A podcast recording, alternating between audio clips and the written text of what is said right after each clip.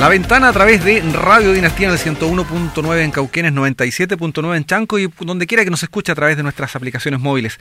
Estábamos todos literalmente mm, con las maletas a medio hacer ya para ir a participar de un picnic en los arcos de Calán eh, con el lema libre y protegido. Esto programado para el día sábado 3 de octubre. Pero ayer supimos que se había pospuesto y por eso hasta ahora estamos en contacto con quienes tenían mucho que decir en esto, que es Asitur, a través de Cristian Contreras, a quien agradecemos el, contestar nuestra llamada. Cristian, ¿cómo está usted? Muy buenas tardes. Y cuéntenos básicamente qué objetivos buscaba alcanzar este picnic y luego por qué fue pospuesto.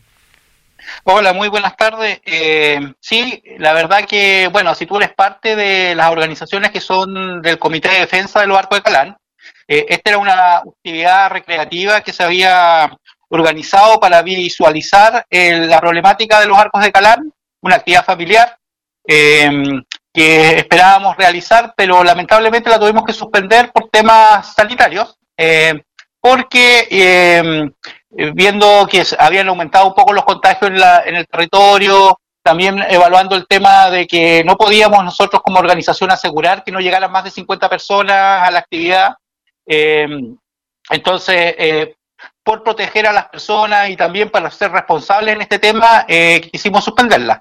Pero estamos evaluando otras actividades que vamos a realizar más, más prontamente en una fecha más cercana cuando las condiciones mejoren. Eso es importante, que la preocupación continúa, se va a seguir expresando, porque ustedes entiendo que están también están muy inquietos, como está toda la comunidad de esa zona, respecto de esta eventual instalación de un proyecto inmobiliario. Sí, la verdad que sí. Eh, nos preocupa bastante la situación que está pasando en los arcos de Calán. Eh, hoy día eh, está este proyecto ya casi echándose a andar y no tiene mucha comunicación de lo que se va, se va a hacer ahí con la comunidad. Esto se ha hecho muy, muy sigilosamente, no ha habido respuestas concretas respecto a la empresa. La empresa lo presentó hace un par de semanas atrás en el Consejo. Eh, pero la verdad que nosotros como organización que participamos de esto, eh, lo que esperábamos era que este proyecto entrara a evaluación eh, ambiental en el CEIA, eh, y eso nos ha dado porque la verdad que encontramos que fue bastante vaga, vago los estudios que se hicieron para ver los impactos que, este proyecto podría tener en el área, y más cuando hoy día estamos a puertas con el tema del santuario de la naturaleza Arcos de Calán. estamos hablando de una gran cantidad de construcciones que se pueden hacer ahí, y ahí surgen muchas dudas de dónde se va a sacar el agua, cuál va a ser el tema de la urbanización que se va a hacer ahí, quién va a prestar los servicios de, eh, retiro de basura. Eh, eh, esperamos que eso se aclaren todas esas dudas. Esperamos también que esto no se transforme en otro pingueral más, porque hoy día lo que no necesitamos, un, un balneario exclusivo a puerta cerrada, como lo que pasa en la octava región, donde pueden entrar algunos y el resto no puede entrar, o donde se cierran accesos para, la, para entrar a la comunidad. O sea, nosotros esperamos que eso se siga manteniendo como hoy día está, em, eh, con un acceso libre, con tener eh, un, medio ambiente totalmente eh, pristino, descontaminado y no en otras condiciones. Bueno, lamentablemente dos cosas. Primero, que este tipo de empresas decida hacer este, este proyecto inmobiliario, pero segundo, que haya gente dispuesta a comprar, porque también sería un pésimo negocio si nadie se interesara y existiese conciencia de solidaridad, eh, de, de, sociedad y no comprar estos terrenos. Pero bueno, lamentablemente sucede. Pero bueno, eso está allí pendiente, la lucha continúa para evitar o que esto se instale de acuerdo a las, a las más estrictas normas ambientales. Pero Cristian, lo que está más cerca, y es y qué bueno que así sea, es la posibilidad de reabrir los comercios eh, asociados al turismo, el área gastronómica, el área hotelera, pero para ello hay que cumplir una serie de protocolos sanitarios. ¿Ustedes cómo están en esa materia? ¿Han ido cumpliendo aquello? Eh, ¿Sus asociados, la oferta en general de la zona de Piyugue, Curanipe, está incorporando estos protocolos? Cuéntenos de aquello, por favor. Eh, sí, mira, hoy día ya estamos ya con varios locales funcionando en el tema de las terrazas al 25%, como lo establece la fase 3. Eh, y la verdad que nosotros como Asitur hemos desarrollado durante este tiempo varias capacitaciones con la Asociación Chilena de Seguridad y con eh, personas de la Seremi de Salud, eh, donde se capacitaron alrededor de 96 empresarios del territorio en el tema de los protocolos sanitarios, que como tú bien dices son bastante estrictos y a nosotros como organización nos interesa de sobremanera que los empresarios apliquen los protocolos, uno por seguridad de ellos y otro por seguridad de nuestros clientes también, porque son temas eh, que hoy día el virus eh, sigue circulando en el país y, realmente eh, todos tenemos que ser responsables en este tema y, saber que personas mueren cuando se contagian de esto eh, y tenemos que tener esa, esa capacidad de adelantarnos los hechos y de poder también eh, generar estos protocolos y concientizar tanto a los empresarios como al público que nos visita que es necesario tomar algunas medidas cuando uno se va a alojar a algún, algún, algún hotel, alguna cabaña o cuando alguien va a asistir a un restaurante. Yo te puedo comentar que estos protocolos son bastante, como te decía, estrictos. Tienen, por ejemplo, te puedo decir, para el área de alojamiento hay que tener vías diferenciadas de entrada y salida, eh, tiene que haber en el local eh, desinfectante a disposición de los trabajadores y también de los clientes. Esto es alcohol gel otro tipo de desinfectante. Se tiene que restringir el aforo en las áreas comunes. Eh, tiene que evitarse manipular lápices, folletos, revistas que hayan ahí en, las áreas comunes o, en el mismo en el mismo hotel. se tiene que tenemos que fomentar nosotros como empresarios el pago sin contacto con, con los clientes, o sea, el pago a través de tarjetas bancarias o a través de transferencia electrónica si tú te pagan con tarjeta bancaria, eh, tú tienes que inmediatamente desinfectar el post que, usaste para pasar la tarjeta. Tienes que tener pediluvio en la entrada del establecimiento con su respectivo desinfectante para los pies de las personas.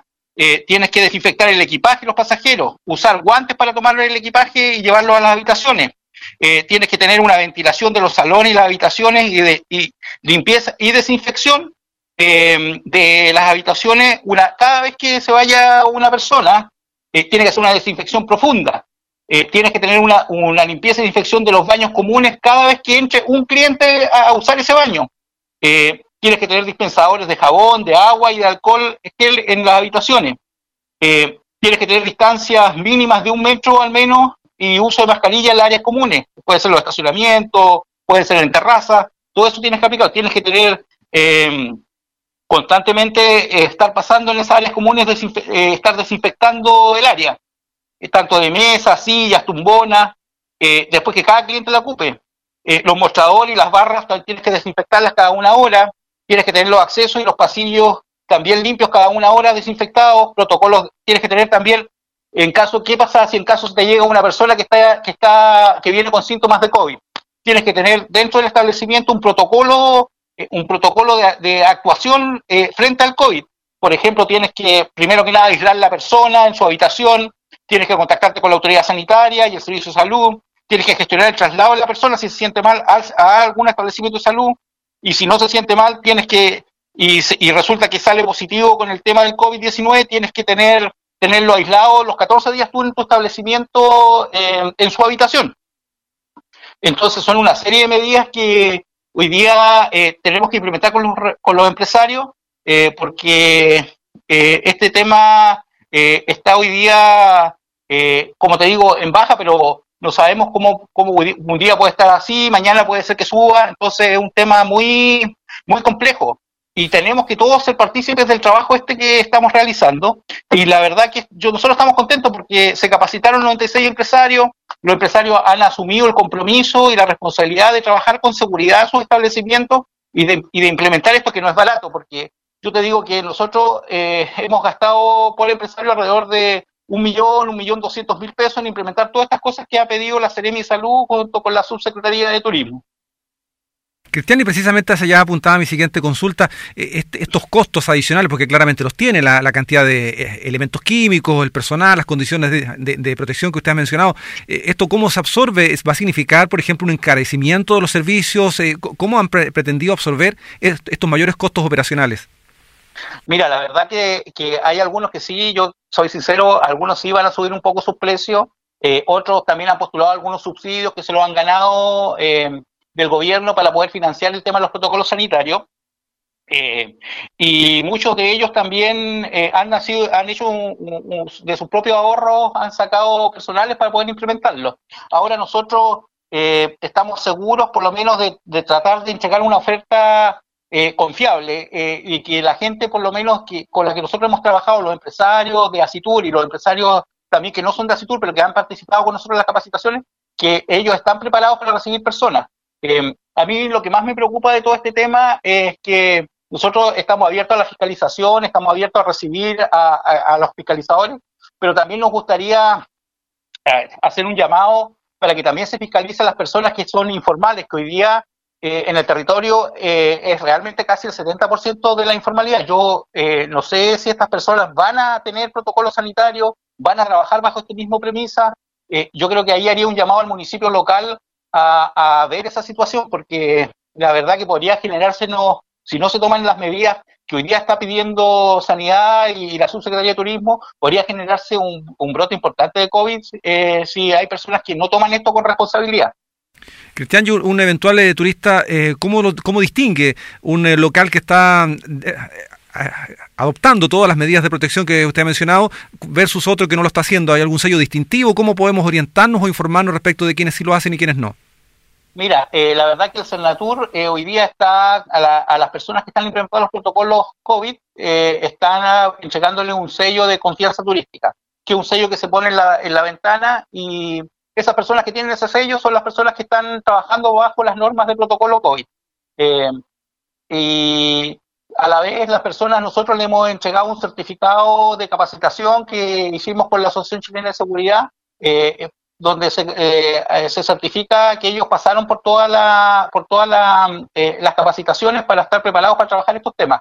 igual yo te quiero comentar que nosotros como ASICUR Estuvimos estudiando, viajamos a Santiago, viendo cuál era el mejor desinfectante para trabajar aquí en el territorio y encontramos este, este desinfectante Ecolite que es un desinfectante de alto nivel de alto nivel de desinfección, que son los famosos DAN que le llaman, que son de con calidad clínica, y lo trajimos al territorio y se lo, lo hicimos entre todos asociativamente un pozo para poder comprar este desinfectante y lo entregamos a cada, uno de nuestros asociados y a, y empresarios que quisieron participar de esto. Y hoy día es, uno de los desinfectantes que son de hoy día de los más potentes que hay en el mercado para poder trabajar el tema de la sanitización de los establecimientos, tanto restaurantes como de alojamiento. Entonces, o sea, yo quiero entregar esa seguridad a los clientes que nosotros estamos trabajando con los protocolos, estamos trabajando con materiales de primera línea para poder entregar, como te digo, seguridad en, lo que eh, en el tema del COVID. Y agreguemos que ese sanitizante que menciona Cristian Contreras, con que estamos conversando de Asitur, eh, de la zona de Bellugo, de la zona de, la costa de nuestra provincia, es un producto desarrollado en Chile, pero además validado por organismos internacionales de Estados Unidos y de Europa. Es un tremendo desarrollo tecnológico de vanguardia a nivel mundial que ustedes han incorporado recientemente a su trabajo día a día.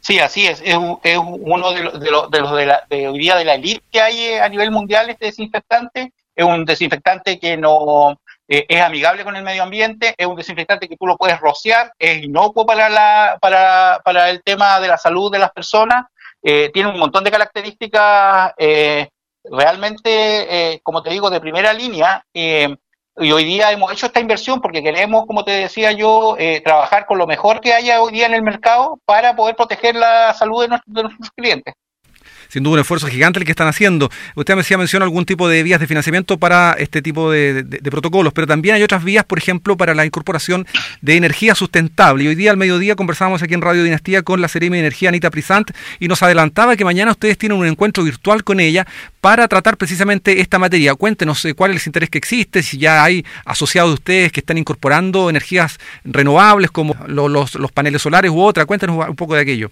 Sí, la verdad que nosotros mañana vamos a participar de este seminario con la Serie de Energía. Eh, más que nada nosotros para contar nuestro, nuestra experiencia en el tema del acuerdo de producción limpia con el sello Estrella Azul, donde sí se incorporaron energías sustentables. En este caso, los empresarios acá del territorio eh, pioneramente eh, pusieron todo el tema de sistemas on-grid, que son los sistemas eh, solares donde tú eh, generas energía eh, y le entrega a todo tu establecimiento y lo que te sobra eh, de esa energía tú la entregas al sistema interconectado central, eh, a, la compañía eléctrica. Eh, a la vez pusieron paneles solares, hicieron todo el tema, también pusieron este tema de, de termopaneles para las ventanas, hubo todo un tema energético y a la vez hubo una capacitación para que ellos pudieran ir midiendo sus consumos porque hoy día mucha gente paga, paga, paga y no tiene idea cuánto paga y después al final del día te, te das cuenta que pagas una tremenda cuenta y que esa cuenta tú la podrías rebajar muchísimo, muchísimo si tú trabajas con el tema de la energía sustentable. Vamos a conversar con ella respecto a ese tema, respecto a la certificación, respecto a las ventajas que tiene trabajar hoy día con, con el tema de energía sustentable en el turismo, donde realmente los consumos te bajan casi, yo te diría, en un 95%. Bueno, sin duda son esfuerzos importantísimos considerando que va a haber un aumento notoriamente de costos al menos eh, con la aplicación de estos estrictísimos protocolos de sanitario que ustedes están llevando adelante. Cristian, queremos agradecerles este tiempo, vamos a estar pendientes de cuando pueda definitivamente desarrollarse este picnic. Para promoverlo, desde ya nos ofrecemos nuestro espacio para, para incentivar a, quienes puedan asistir, esperemos que seamos muchos sin límite de aquí a allá que se realice. Y bueno, ojalá nos instale ese proyecto inmobiliario que amenaza un, lo que puede ser un santuario, una naturaleza de gran interés turístico y sobre todo de rescate patrimonial de nuestro país. Muchas gracias, Cristian. Muchas gracias a ustedes, igual un saludo para todos los auditores y igual yo quiero agradecer, aprovechando la oportunidad, a Camilo Valdés de la Asociación Chilena de Seguridad de Curicó, que fue la persona que nos capacitó aquí a los 96 empresarios en el tema de los protocolos sanitarios. Así que que estén muy bien, hasta una nueva oportunidad. Muchas gracias. Eh, Cristian Contreras de Asiture de Peyuca conversando con nosotros aquí en La Ventana de Radio Dinastía.